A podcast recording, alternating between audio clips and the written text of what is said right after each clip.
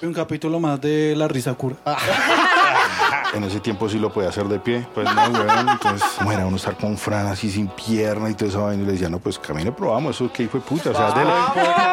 Yo no sé qué fecha era porque el resto de moteles estaba full, weón. No De la secretaria. sé qué día sería. Uy, no, ahí sí. Yo voy a pararme así. Imagínate dónde sale la tercera.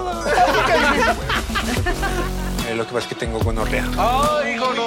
La lluvia dorada. Lo tiene pequeño. 14 finos centímetros maravillosos, espectaculares. Te espero en mi apartamento con la comida caliente. A mí me gustan mucho las mujeres grandotas. Bien, maricón. Aplauso para los gays. Papi, un capítulo más de La Risa Cura. Nos van a demandar, ¡Corte! Hoy estamos con, con un invitadazo, la primera persona discapacitada que tenemos en el programa. Por favor, démosle una bulla a Frank. Papi, vamos a ver. ¡Vamos! Es mucho Frank. Bueno, bueno, yo quiero corregir una cosa. Es Esto no persona es la risa cura. discapacitada. es persona en condición de discapacidad, ¿no? No Persona dis- con discapacidad. O sea, lo dije bien. No. No, tú No, porque dijiste dijiste discapacitada. Perdón. No, no, no, lo que pasa No, es que sí, creo no, que, eso creo que es algo, aprendemos, eso es o algo sea, muy sí. común, eso es algo muy común. Eso se llama eh, lenguaje inclusivo. Epa, inclusive. Aquí no se discrimina. no se discrimina, no se juzga a nadie. Eh, en este caso, Frank quiere darnos como una clase de todo lo que ha vivido. Vamos a empezar aquí Con un juguete que tenemos preparado para Frank. que Tenemos.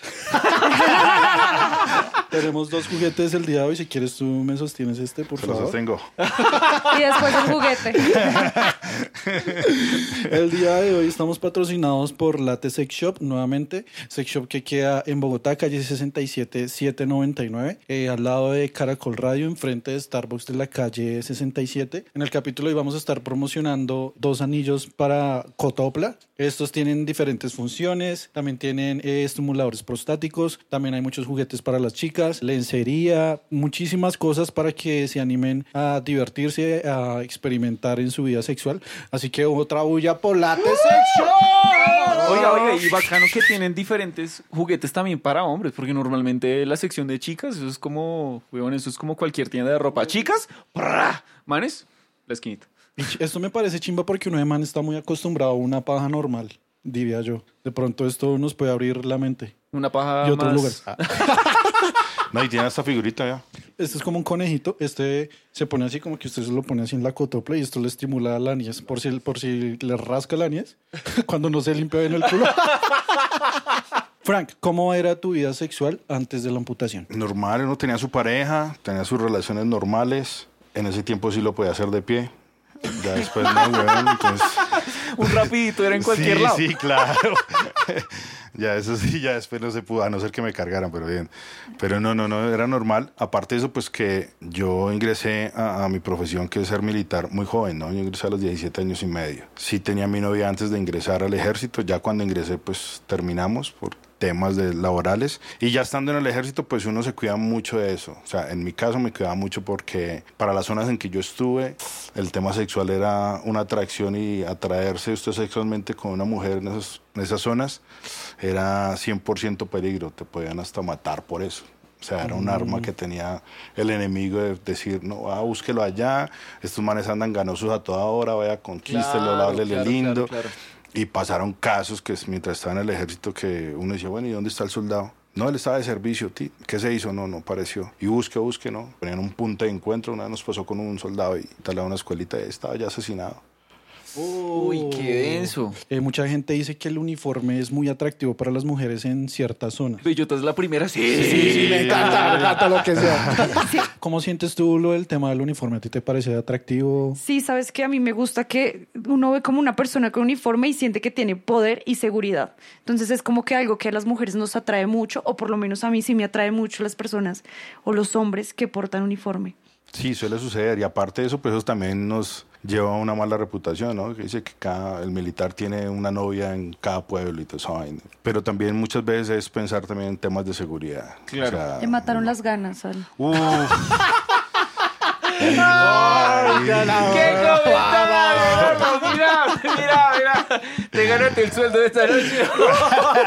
Yo siempre lo veía era como temas de seguridad, ¿no? O sea, yo siempre iba como muy alejado de ese tema porque yo era suboficial del ejército, entonces era el líder de un grupo y usted tiene que, algo que decimos nosotros, es ejemplo. mandar el- por ejemplo, porque entonces usted siempre es el que va a liderar, usted no puede decir no haga eso cuando usted lo está haciendo, pues entonces Claro. será complicado. Y siempre le decían a uno, recuerden que ustedes por tener rango, por tener mando, son los que primero le quieren dar, ¿no? Entonces, Uy, claro. eso era un premio extra, ¿no? Imagínense, no, se fue por allá y mataron a un cabo. ¿Por qué? Pues literalmente por culión, o sea. Ya estando en el ejército, te casaste, tuviste hijos. Sí, estando en el ejército, tuve una unión libre, tres hijos, dos mellizos. Cuéntanos qué te sucedió. Nada, eso fue en una operación de rescate, estamos en el Caquetá. Llevamos casi dos meses en ese proceso de encontrar pues este grupo alzado en armas que tenía secuestrados dos campesinos. Tuvimos un combate durante toda la noche, alcanzamos a liberar a un campesino, pero nos tocó detener como la misión en ese momento porque un soldado resultó herido en un antebrazo a causa de un impacto de bala. Entonces nos dicen, espérense, esperen un apoyo. Aparte de eso, nos metimos en la boca del lobo porque éramos un grupo muy pequeño y casi nos triplicaban en número.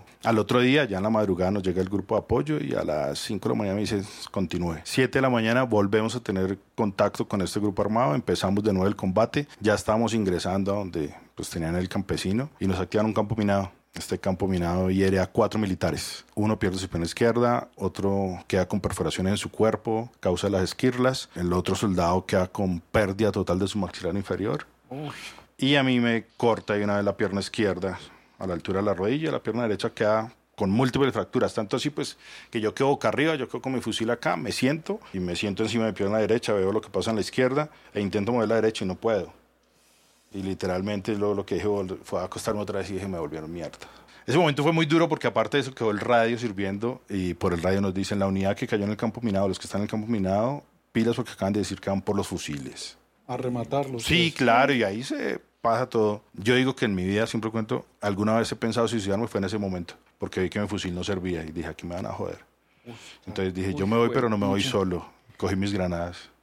Uy, no, yo muy dije, Rambo, weón. Sí, muy Rambo todo Yo esto, dije- weón. yo dije, aquí llego y dejo que se acerquen y me vuelvo. Entonces el gato, que era el que estaba ahí al lado mío, yo le dije, marica, vaya, y yo, no, mi sargento, yo me quedo con usted. Y él también cogió sus granadas y aquí nos volamos. Afortunadamente, para nosotros, pues los primeros que llegaron fue el resto de compañeros y nos empiezan a llamar pues por nuestros seudónimos y todo. Entonces como que usted ya sabe que quien está más cerca disparando eran los nuestros. Y eso fue como un mensaje, como decir, listo, ya guarda esas granadas. Quédese ahí. Que- listo, que- guardar que va a estar bien, pues. Sí, ya fue guardar eso, llegar ellos, empezar la revisión, sacarnos a un lugar seguro, empezar el enfermero de combate a hacer todo su proceso médico y afortunadamente pues todos cuatro estamos contando eso. Yo duré 15 días en coma después de que me evacúan. Ya despierto ya acá en el hospital militar. Fue abrir mis ojos, ver como un grupo médico ahí. Me preguntan, "Eh, Francisco, ¿usted sabe dónde está? Yo pensé que estaba en Florencia, pues es lo más cerca donde yo estaba del incidente. Me dijeron, no, está en el hospital militar. ¿Sabe qué le pasó? Y Yo, sí, un campo minado, perdí mi pierna izquierda. Dijo, sí, tuvimos que ejecutar la derecha porque estaba muy mal, estaba infectada. Y yo dije, ah, sí, eso se veía. Digo, pero eso no nos preocupa. Lo que nos preocupa fue que una esquirla perforó uno de sus riñones y en ese momento el problema... Es otro. Sí, claro. Madre. Todo el tema de ahí. Y yo, pues uno queda como que, uy, ¿cómo así? Perder las piernas era lo más grave, el problema de los No, riñones. sí fue puta. Sí, literal. ¿A lo bien? No. Yo en medio de la, de la drogada que tenía, yo decía, Venga, no, venga. ¿cómo voy a decir eso? Sí, con- ¿Y este está bien? con- sí, pero si era que esa va. No, entonces al final me tuvieron que quitar el riñón y literalmente de la explosión, eso pues genera como que los órganos se contraigan y aparte de eso nuestros testículos por la onda explosiva se inflamen, ¿no? Muchos de mis compañeros que tienen los percances o pierden sus testículos a causa de esa explosión. Claro, y yo era así inflamadísimo, ¿no? Es ahí sí como el cuento. El huevón. Sí, más que huevón. Y eso era así, todo, todo patio abierto. No, no me tanto así traigan a que estos llegaban, lugares, güey. No me traigan aquí. eh, llegaba la enfermera o el enfermero y le colocaban lo que llamaban disque la hamaca. La primera vez que me dijo, no, es que va a hacerle una hamaca. Y yo, una hamaca, y está acostado aquí para que una puta hamaca. O sea, ¿no? Cuando dijo, no, es porque vea cómo está, entonces eso le va a hacer roce acá y usted va a tener lesiones. Entonces te envolvían así como en una gasa y te la apretaban acá. Y yo cada vez que miraba, yo decía, esta miércoles es mía. Culemón. Sí, pero el animalito nada que reaccionaba. Uf, fue madre. Bailas. Y aparte de eso, pues no podía orinar porque el tema renal estaba en- era el problema. Yo estaba con sonda y todo. Y yo decía, de pronto puede ser por la sonda, es lo que yo decía. Bueno, me quitaron la sonda, trate de orinar por sí solo. No, eso era tome agua, tome agua. Hasta que un día sí lo pude hacer. Uy, yo creo que ese día lloré y grité como nunca lo había hecho. Porque fue orinar, orinar sangre, toda esa vaina, pero los testículos seguían inflamados y nada de nada. Te bañan con, como con unos pañitos y toda la enfermera llegaba. Había una enfermera muy linda porque había otra que era una HP, literalmente, que eso llegaba, era lo, como si usted estuviera lavando. sea. Sí, unas muy sí, bruscas, sí, sí, sí. entonces llegaba así. No, y había otra que sí era muy tierna. Pues la- ella llegó Uy, en reemplazo. weón. Se le iluminaron se los ojitos. Es Sí, porque es que ella llegaba- no porque llegó con, con tanta ternura a solo esto, decir de que traía el agua para bañarlo a uno, y le decía, toque el agua y dígame si está caliente o está fría. Y uno decía, uy, esto no me lo preguntaba la otra, ¿en serio? Pequeños detalles Sí, que enamoran. Y uno decía, ahí va que se está preocupando por mí. Entonces yo llegué y la toqué y si estaba fría el agua, le dije, está como fría. Dijo, ya le echo más agua caliente. Y yo, uy, qué detallazo. claro. Ella le pregunté y le dije, no estoy preocupado porque vea cómo me quedaron los testículos, están muy inflamados. Y le dije, aparte de eso, pues no sé si yo pueda tener erecciones o no. Ella me dijo, pues lo de inflamado es por la onda explosiva. Eso es muy común. Y lo otro, pues toca esperar a ver, porque es que está muy reciente, no sabemos. Claro. No, yo dije, me fui en pérdidas. Yo, al en mí, yo decía, al menos ya tengo mis hijos. Por lo menos. Claro. Y ustedes saben que en nuestro mundo machista se dice, pucho, no va a dejar la cría. Hasta que un día llegó esta enfermera y me fue a bañar y me acostó así, boca abajo, y me empezó a tocar. Uy, este animal se despierta, papi. hermano.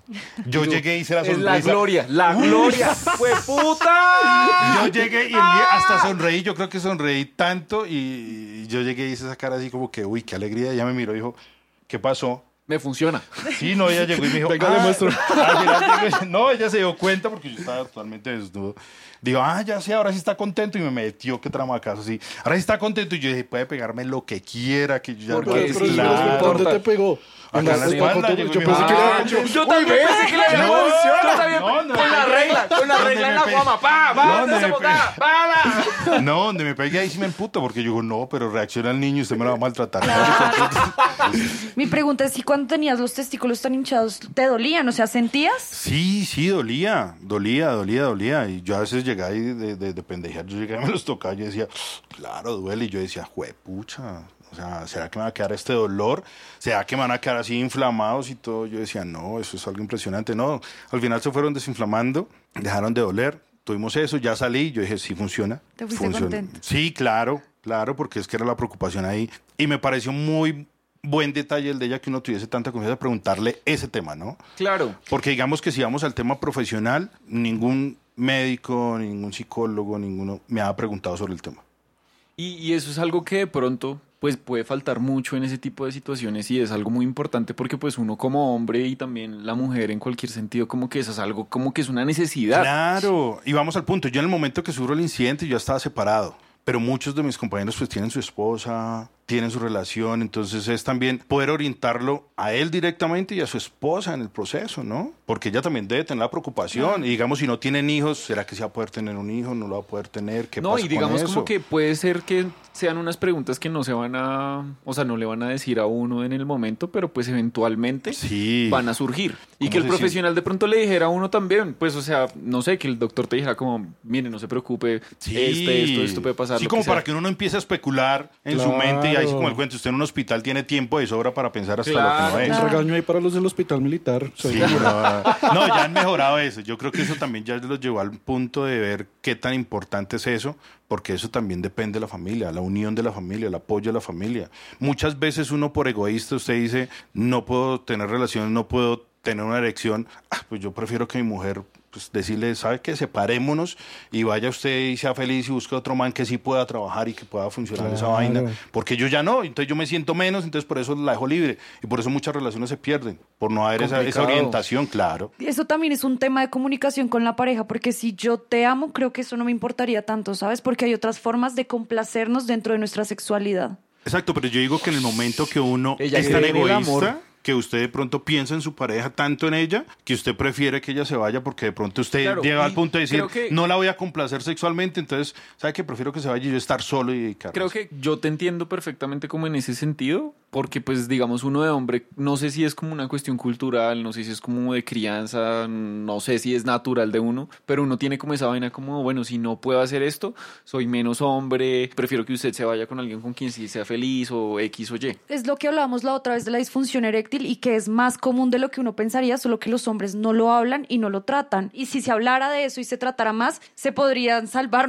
eh, muchos Sí, hombres de muchos jóvenes que están teniendo muchos polvos, teniendo estos problemas. Claro, claro, y es es vital, sí, lo que acabas de decir, la, la, la comunicación con su pareja es de gran importancia. Mencionas mucho el tema familiar. ¿Cómo funcionó todo ese tema con, con tu esposa, con tus hijos, mientras tú pasabas como por todo ese tema? No, yo en el momento ya estaba separado. Con mis hijos era más el tema de que ellos no me fueran a rechazar por ver a un papá sin piernas. Ellos están muy peques. Estamos hablando de cuatro y dos años. Entonces uno como que va pensando es, tengo que hacer todo lo posible para que ellos no me rechacen. No, yo creo que ahí sí hubo un buen apoyo de, de parte de los profesionales hablando con los chicos, mi familia, mis hermanas y mi madre, porque yo tenía la custodia de ellos, entonces están viviendo allá. Una doctora lo subió a escondidas porque eso era no posible que ellos subieran, porque estaban muy peques.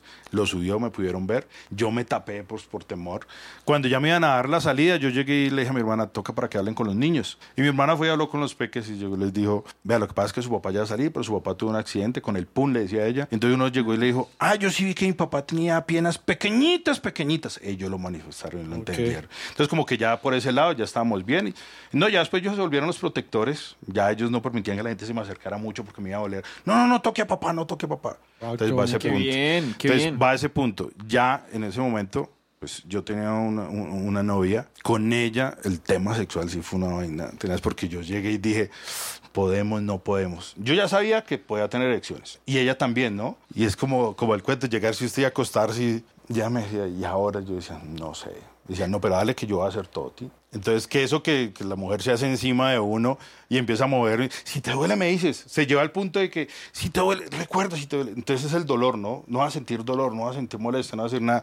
Yo le decía, hágale que si me duele, yo le digo, no, no, no. No hubo dolor, no hubo nada, pues bien, pero entonces usted siempre queda, ¿qué tanto puedo hacer yo? ¿Qué tanto puedo llegar? Y es experimentar, es tratar de usted decir, bueno, ¿será que la posición en cuatro, que ya esté, cómo lo voy a hacer? ¿Cómo voy a estar yo encima? ¿Qué tanto me va a doler? ¿Mis muñones iban a aguantar?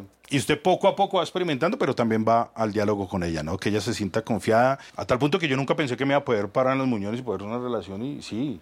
La primera vez que me pude parar en los muñones y pudimos hacerlo, esta vaina quedó rojísima. Yo decía, uy, Pero estabas contento. no, contentísimo. Yo decía, uy, no, pero si aguanta. O sea, uno se puede parar en los muñones y poder tener, poner a la mujer en cuatro y uno poder estar ahí.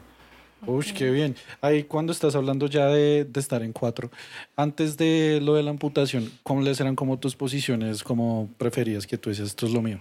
No, yo creo que, que, que estar también, tener una mujer en, en la posición de cuatro, el misionero, de que ella esté encima de uno. Pero entonces a eso se va uno, ¿qué tanto necesito yo de mis piernas para poder realizarlas otra vez de nuevo? Yo ahorita puedo de todo menos de pie, a no ser que me carguen, pero todavía no lo he logrado. O sea, pero- has encontrado a la mujer sí, capaz. yo digo que esa es. No, en algún momento yo pensé de que si una mujer fuera muy grande, que usted no pudiese, pues que ella estuviese en cuatro porque la altura no me va a dar. Si usted va a ver, pues mis muñones no me dan tanta altura. Yo decía, pero ahí cómo? Era decir, no, pues para eso están las almohadas que me den altura. La vaina es que usted se pueda sostener y decirle a ella, bueno, vamos a apoyar en tu espalda, en tu cadera, mientras yo cojo equilibrio, ¿no? Pero va todo en diálogo. Usted llega y va mirando a ver qué se puede ir a hacer y qué no se puede ir a hacer. Me imagino que todo el tema de comunicación mejoró mucho en tu vida Sí. a raíz de esto. Y es algo que también hablaba mucho con mis compañeros, a los que adquirían su discapacidad. Yo les decía, toca hablar, no nos quedemos callados con esto. Si usted está con su novia, hable, comuníquele, porque al igual que uno tiene temor, ellos también tienen temor. Entonces es poder uno tener un buen diálogo con ellos. ¿Tú crees que te volviste un mejor amante después de eso? Sí. Uy, qué buena pregunta.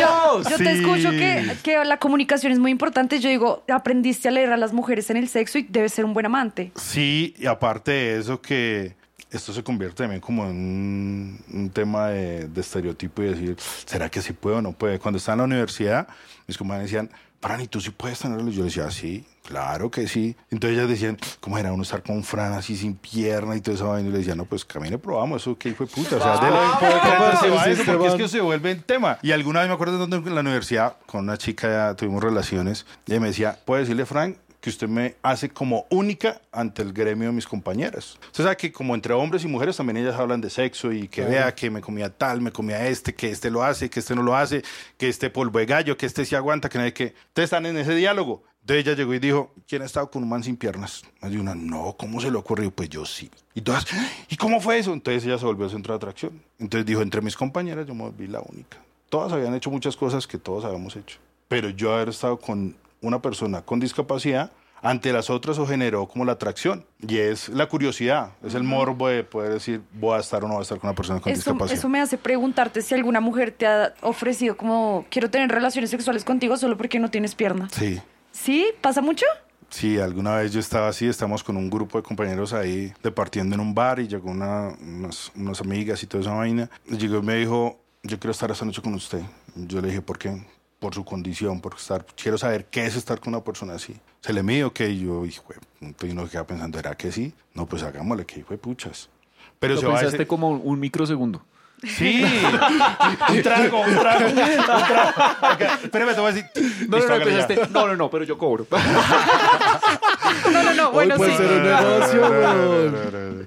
Pero o sea, a ese punto que yo creo que eso también lleva a, a esa, a ese tema de saber qué es experimentar con una persona que no tiene una- un- las piernas. Me parece muy chimba que, que de cierta manera para algunas personas se puede convertir en un fetiche, ¿no? Sí, yo creo que... Sí, y yo creo que ustedes mismo lo acaban de decir. Yo creo que en las páginas porno y todo esto está sexo, porno con personas con discapacidad. El tema de las personas de talla baja, cómo ha Uy, de influenciado hecho, el otro día a mí me pasó una vaina así. Yo estaba en el centro comercial y yo que voy caminando y veo un mancito con una chica de talla pequeña. Lo primero que se me pasó por la cabeza fue como, uy, ese man debe tener un fetiche, el hijo de puta, por esa chica. Pero igual creo que para muchas personas, sean hombres o mujeres, también hay mucha curiosidad de estar con una persona de talla baja. Y pues Frank también nos dice como que le ha pasado eso y me parece chimba normalizarlo también. O sea, no es nada raro, es, No, es algo que nos está puede despertar bien. gusto a No, todos. y yo creo que aparte de que usted se vea diferente a los demás, es también la actitud que usted lleva, ¿no? Porque eso yo creo que es importante, ¿no? Porque si usted es una persona arrogante, usted es una persona que, ay, no me toque, no me lleve, o por ejemplo, en mi caso, mi silla de ruedas, que alguien me diga, no, lo puedo llevar, yo hágale, mijo, que eso no hay problema. Alguna chica lo puede llevar, yo hágale. Hay compañeros que de pronto en verdad que van a decir, no, usted piensa que no hay capaz, yo, puedo. Sí. no sé qué". Entonces eso también va a alejar a la gente, ¿no? Pero si su actitud lo hace que usted sea, pues eso también ayuda a que usted sea un poco más atractivo, de que la persona tenga confianza y que la persona pueda romper el hielo y que puedan hacer la propuesta pues que hacen, ¿no? Porque si usted es arrogante, créame que nunca se No, van a hacer. jamás le van a acercar y jamás le van a decir, Sí. papi, vamos para eso. No, y nada. además, además de actitud, el, el humor de Frank Huevón. No, Pues, unos el humor de chistes. Frank ahorita está está muy tranquilito, teso. pero ahorita detrás de cámara nos botó unos chistes, huevón. Venga, yo quiero, yo quiero decir una cosa que me parece una chimba de Frank. Es que es una persona que hace chistes y se ríe como de, pues de lo que le pasa en el mejor sentido. Total admiración. Qué chimba, qué chimba, qué chimba, qué chimba. No, pero es, es que, es que ese, ese humor negro, apoyándonos en la discapacidad, ayuda a que la gente rompa ese hielo y se sienta un poco más confiada de decir lo que ustedes dijeron. No, pues si este man se ha hecho esos chistes, sabemos que podemos hablar con él cualquier cosa y no es se va a que más sentir que incómodo. eso, más que eso, es que yo creo que de nuestra parte, de mi parte por lo menos, lo que yo no quiero es hacerte sentir incómodo. Porque por X o Y, porque me salga un comentario o alguna cosa, pero una vez tú ya empiezas con esos comentarios, Exacto. parce, Eso va en el proceso, ¿no? Uno siempre decía cuando estamos en nuestro proceso de rehabilitación, en el momento que usted acepte su discapacidad, usted se va a empezar a burlar de ella. Y es que eso lleva a punto de que da tanta confianza y tanta vaina que diga, no, no pasa nada, este man o este hombre o esta mujer con discapacidad aguanta y se le permite hablar y puedo también conocer un poco más de lo que es la discapacidad. Porque muchas veces también el, el decir, no digo esto, no le pregunto esto por no ofenderlo, pero si ya hay una confianza, sé que no se va a sentir mal. Sé que me va a responder de buena manera y me va a orientar y me va a guiar. Y mira que eso se traduce tanto como en esto, como en lo que tú hablabas de la, de la comunicación con tu pareja, que era lo que yo te estaba diciendo. Como que después de eso te convertiste en un mejor amante. Entonces, eso, eso me parece una chimba. Y otra cosa para que se conviertan en mejores amantes, papi, vea. Otra vez lo va a coger de perchero. Qué pena. Esto sirve para dos funciones. Tú metes la guama Tú metes la guama aquí por este huequito y lo prende. y lo prendes. Esto va a vibrar. Tiene diferentes modos de vibración, igual este de aquí. Esto les va a permitir tener unas erecciones más prolongadas y al mismo tiempo darle placer a su pareja gracias a que este pedacito queda como sobre, las, sobre los coguitos. Esto le va a ayudar a... ¿Sobre el a- clítoris? a ver sí. venga, yo me voy a detener. Por esta yo esa onda que... Control de calidad, control de Sí, calidad. claro, claro, claro. No, toca hacer la vaina ahí, toca hacer el trabajo bien. Qué Ahí en. Latte Sex Shop pueden encontrar diferentes tipos de juguetes para parejas. Una bulla para Latte Sex Shop, marica. Vamos. Oiga, muchas gracias por todos esos jugueticos que nos Uy, mandan. Qué nos- chimba. Nos han dado muchos juguetes y nos dieron un micrófono, una chimba que estuvimos usando ahí en AFS Colombia. Qué chimba. Yo por ahí lo vi. Sí, estuvo una chimba. Estaba muy bonito. Sí, yo también por ahí lo vi. Está bonito. Sí, está bonito.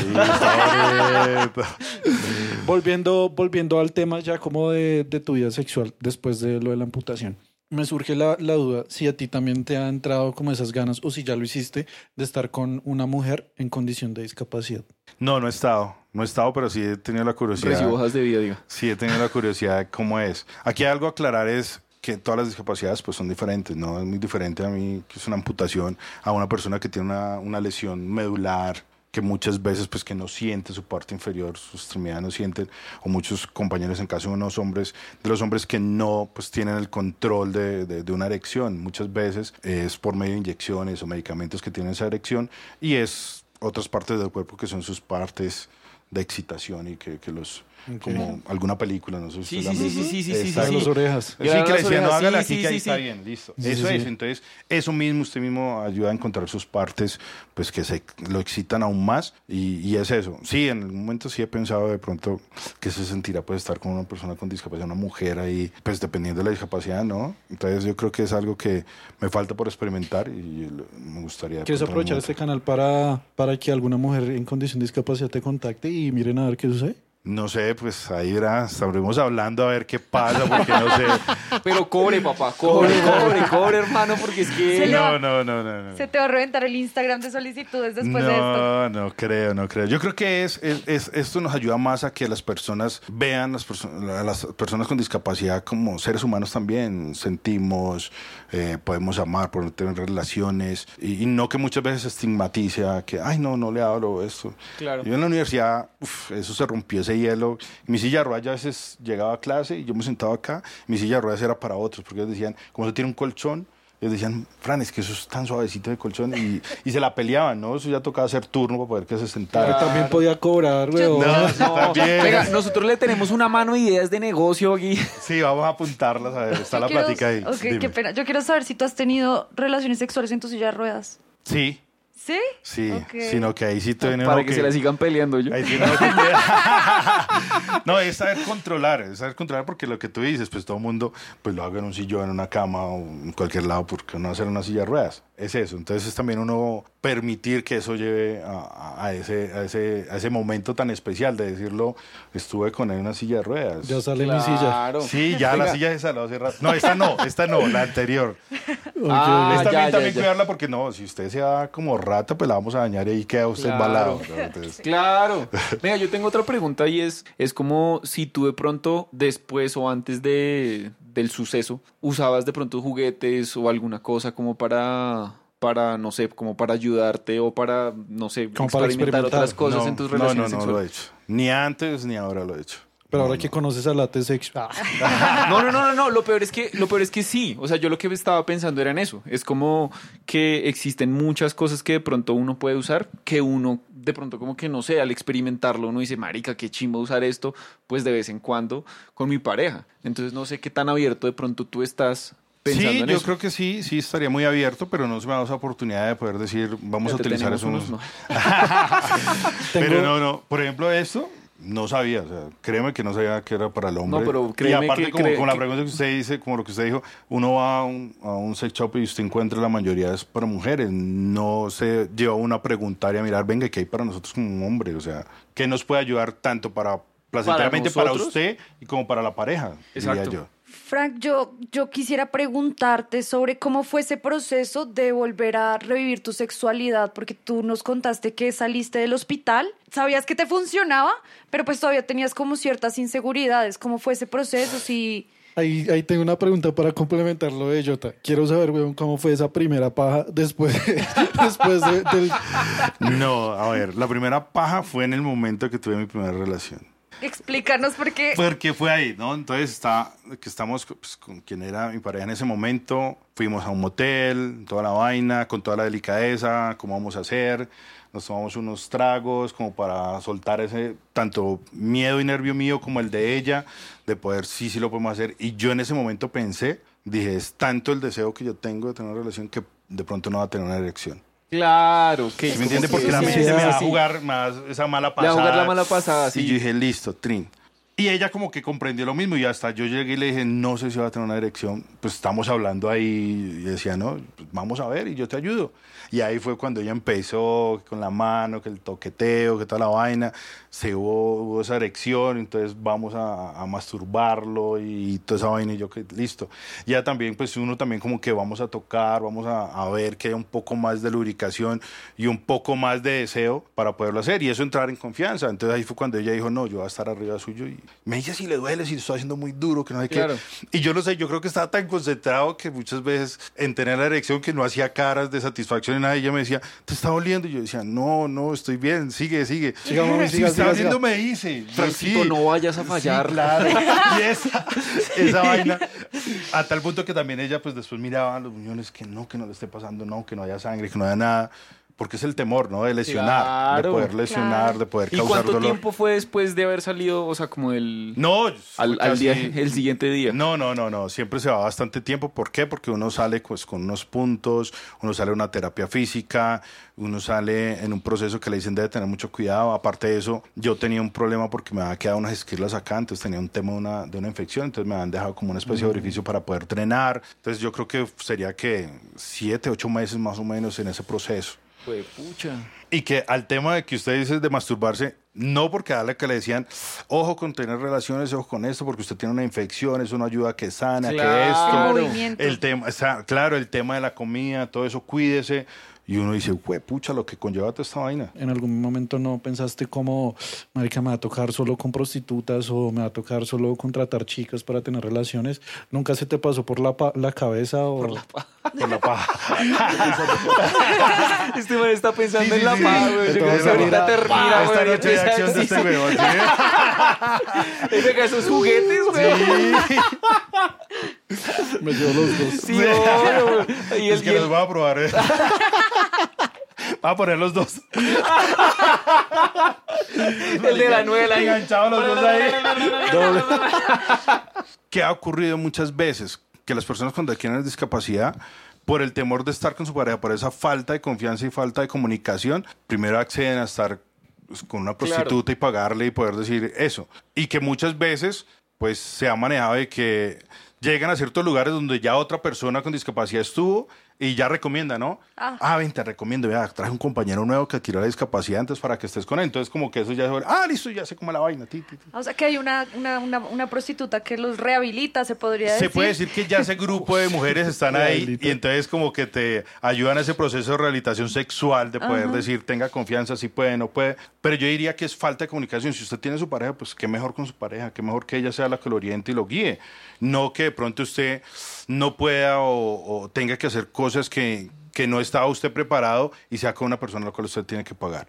Y que no hay un sentimiento y una emoción ahí para poder que sea el plus. Más o menos a eso ya mi pregunta, porque eh, yo he hablado con, con varias chicas que se dedican a, a ese tema y muchas han, han contado que eh, muchos de sus clientes son personas con diferentes condiciones de discapacidad. Entonces hacia, hacia eso iba como mi pregunta. Sí, yo creo que también es esa falta de, de aceptación, de autoestima, o no atreverse a poder estar con, una, con otra mujer por temor al rechazo y que me diga, ay, no, pero es que usted está en silla de ruedas, ay, no, pero vea que a usted le falta una pierna, no, pero vea que usted es una persona ciega, o vea que usted es una persona que, que, que usa bastón o algo así. Yo creo que es más arriesgarse y poder usted poder tener ese contacto, porque eso es lo que pasa. Es que tú te sientes como una persona muy segura, como que tú entras y se siente que hiciste todo un proceso de soy lo que soy, soy capaz, además de ser capaz, me llevo todos los límites. Entonces creo que eso te ha ayudado mucho a decir todo y a convertirte en lo que eres ahora. Es tratar de ser uno muy independiente, de tratar de uno de, de, de, de, de- volver a su normalidad, ¿no? Sí, me veo diferente a lo que era antes, pero sigo siendo el mismo y he adquirido otras capacidades. El tema deportivo a mí me ayudó bastante a poder usted, primero, pues a fortalecer su cuerpo, segundo, a tener una autoestima, a tener algo más que contar, porque todo el mundo va a decir, pues en la universidad el tema deportivo siempre me ayudó bastante porque siempre iba pidiendo permiso, no, es que voy por una competencia. Cada vez que iba a ver el decano, me decía, ay, ¿para dónde va huevón ahora? Entonces era eso, entonces ¿Ya es fortalecer. Y es el tema de seguridad, exacto. es eso, es eso. Y aparte de eso, digamos, a- al tema de, de estar usted preparado para todas esas eventualidades. Alguna vez me pasó con mujer que era la pareja en ese momento de llegar a un motel y no tener ascensor, güey. Pues nada, llegamos y no, es que no hay ascensor, que no sé qué, que dice cuándo. Yo no sé qué fecha era porque el resto de moteles estaba full, güey. O sea, no. De la secretaria. No sé qué día sería. entonces. Uy, no, ahí sí ya fue. uy, ¿Qué pasó? Sí, fue a rayes, sí, sí. Marica, o sea, secretaria que llegaba después fue. Y dijo, no, hágale, que, que fue putas. Lo cargo, papi. ¿A lo bien? Uy, qué paraza. Un aplauso para vale la pena. Llegamos, llegamos, bajamos la silla del carro, toda la vaina, titi, el man dijo, uy, no, es que ya llegó y le dijo, coja la silla y la sube. ¿En qué piso nos toca? dijo, no, hay, hay una en el segundo piso. Y dije, listo, hágale. Y yo me iba a tirar al piso, pues así como subí acá, que subir así, ta, ta, ta. Y dijo, no, usted no va a tirar al piso, ¿que es huevón o qué? El man dijo, Tin, suba la silla de ruedas. Y yo llegué y le dije, pero ojo, me vas a caer. Dijo, no, hágale, que hijo de putas. No. Y llegó y me crack. cargó y vamos para arriba atrás. Y estaba la chica y lista, esta, esta, esta. Pues todo el mundo como corriendo. Acá ya, ti, para la habitación, entramos y ya, rueda, listo, ti, ti, ti, ti. Ahora sí una pola porque subí con una cela, hijo de puta. Se pesa mucho, weón.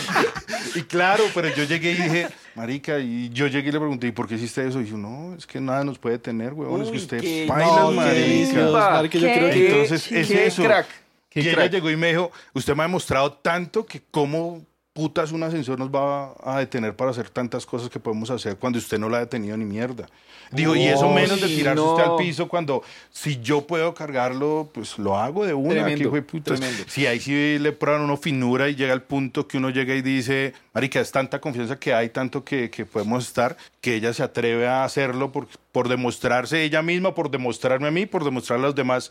Que no le da nada. Sí, estar contigo. Que me parece eso una chimba. Como que la chica no le da pena, no dice nada, no, ni mierda. Este man es mi hombre y me lo voy a culiar. Enamora, enamora de eso. Sí, son los, deta- ay, sí, son los detalles que enamoran. Y eso también ayuda a que usted diga, está haciendo las cosas bien, Qué Mari. chimba. El esfuerzo valió la pena y que ella también diga, no, usted lo vale todo. O sea, que sea diferente no significa que usted no sea capaz de hacer muchas cosas. No, muy Tremendo. chimba, muy chimba, muy chimba. ¿Ella no te cargó para hacer el amor? No, mentira. No, ahí sí, no, de frente sí no pudimos porque ella era más bajita y decía, no, weón, ahí sí quedamos mamando. Ah, pero le intentaron. Sí, es que digamos que en el sentido que, que la mujer pueda de pie, sí puede de pie, porque se hace borde de cama. Usted llega, se hace en el borde, la mujer queda ahí y listo. La vaina es que si es una mujer grandísima y la cama es bajita, pues usted ahí sí quedó jodido. Tocará poner quién sabe cuántas escaleras ahí para poder que usted lo pueda hacer. Pero eso va a todo, ¿no? Es adaptar, es tratar de, de buscar formas, tratar de cómo podemos tener esa posición que ella desea o que yo deseo, usted empezar a maquinar, o sea, en su mente empezar a jugar con ella y llegar a decir, no, hagamos esto, hagamos lo otro, a tal punto que, que usted llega y queda pleno. ¿Qué consejos le puedes dar a todas las personas que están pasando por algo similar o que ya pasaron por eso, pero no han podido como retomar su vida sexual y que de pronto no tienen una pareja que los esté apoyando como para tener esa, esa comunicación? Yo creo que es eso, es darnos a conocer, romper ese hielo, decir que, que somos capaces, decir que si de pronto pues necesito inyectarme, colocarme algo para poder tener una erección que la persona sepa y decirle, quiero tener relaciones y las puedo hacer. Yo puedo besar, yo puedo como, sí, yo puedo besar, yo puedo esto, tengo mis manos, tengo mi boca, tengo todo para poderlo Tengo hacer. juguetes. Sí, o sea, tengo de todo. En algún momento en la universidad llegaba y me decía un compañero, un costeño que era ahí, me decía, Pacho, yo de ahora en adelante te voy a decir el trípode. ¡Ah, sí, yo le iba a decir eso! ¡Yo le iba a decir eso! ¡Ah, menos mal que más lo dijo! Ah. Y yo llegué, El Pancho Trepierna, marica. es. Tú eres el trípode. Y alguna vez hizo el comentario cuando estábamos con toda la chica y dijo, le presento el trípode. Y todas... Marica. Y claro, entonces güey dijo, párate los muñones. Y yo llegué y me paré los muñones. Y yo voy a pararme así. Imagínate dónde sale la tercera. "Pues, mierdas". Pero eso ayuda a que todo el mundo lo comprenda y que usted permita que las otras personas vean que las personas que están o en silla de ruedas o con una discapacidad, pues también se puede tener relaciones con ellos. Es que también la gente se abra de mente, la Claro. gente permita que ellos le demuestren cómo hacerlo y que las personas que tienen la discapacidad también comuniquen y den a conocer que también se puede tener relaciones sexuales, que también se siente, que también se tiene un orgasmo, que también usted puede hacer sentir un orgasmo. Entonces es, es algo vital y eso te, te hace, es una inclusión. Qué Que hace parte de la sociedad, eres parte de esa sociedad. Muchos de mis compañeros, voy a contar el caso un compañero mío, quedó con discapacidad visual total y su esposa estaba embarazada. Cuando nace el niño, pues este hombre ya no podía ver. Y nos rompe el man acariciando a su nene y decir, uy, mi hijo tan lindo y toda esa vaina. ¿Usted cómo sabe si una persona linda? Visualmente, ¿no? Sí. Y nosotros le decíamos, bueno, huevón, ¿y usted cómo hace? Y decía, no, no, no, yo solo toco y sé que tiene unas facciones bonitas y todo. Y le pregunto a mi esposa, ¿qué es esto? Y ese día la rompió porque nos dio un ejemplo y ella dijo, la que mejor se lleva que yo haya quedado ciego es mi mujer. Y nosotros le dijimos, ¿y por qué, no tiene que huevón? arreglarse nunca, weón. No, llegó y dijo, para mí mi mujer siempre va a ser de 21 años, porque es la imagen que yo tengo. O sea, podemos tener crack. 50, 60, 70 años y para mí mi mujer siempre va a ser joven, nunca va a, enveje- nunca va a envejecer. Tremenda Nosotros dijimos, uy, este mano salió poeta y esa mujer casi llora ahí con esa vaina. Nosotros dijimos, no, huevón, la sacó del estadio. Claro. Y es eso, entonces son situaciones que usted llega y dice, ve como la discapacidad también te ayuda a homenajear a otras personas, a echar piropos, que las personas comprendan la situación y que usted no necesita de, de no tener discapacidad para decir que puedo tener relaciones sexuales. Usted con discapacidad puede tener relaciones sexuales. Que usted no pueda tener una erección, yo digo, es como si usted fuese viejo, marica. Entonces usted tiene 80 años y no va a tener una erección, entonces usted no va a tener relaciones sexuales, no va a poder utilizar sus manos, su lengua, sus besos, acariciar. Claro que lo puede hacer, es satisfacer a la otra persona de diferentes formas. Así lo podemos hacer las personas con discapacidad y así nos pueden satisfacer a nosotros también. Creo que una de las grandes lecciones de este capítulo es que, como lo decía Bellote y Frank, es mucho tema de, de actitud, weón. De actitud, De actitud. total. Y si tiene actitud y las hace reír, papi, como usted siempre ha dicho. Papi, ¿dónde entra la risa? Entra la longaniza.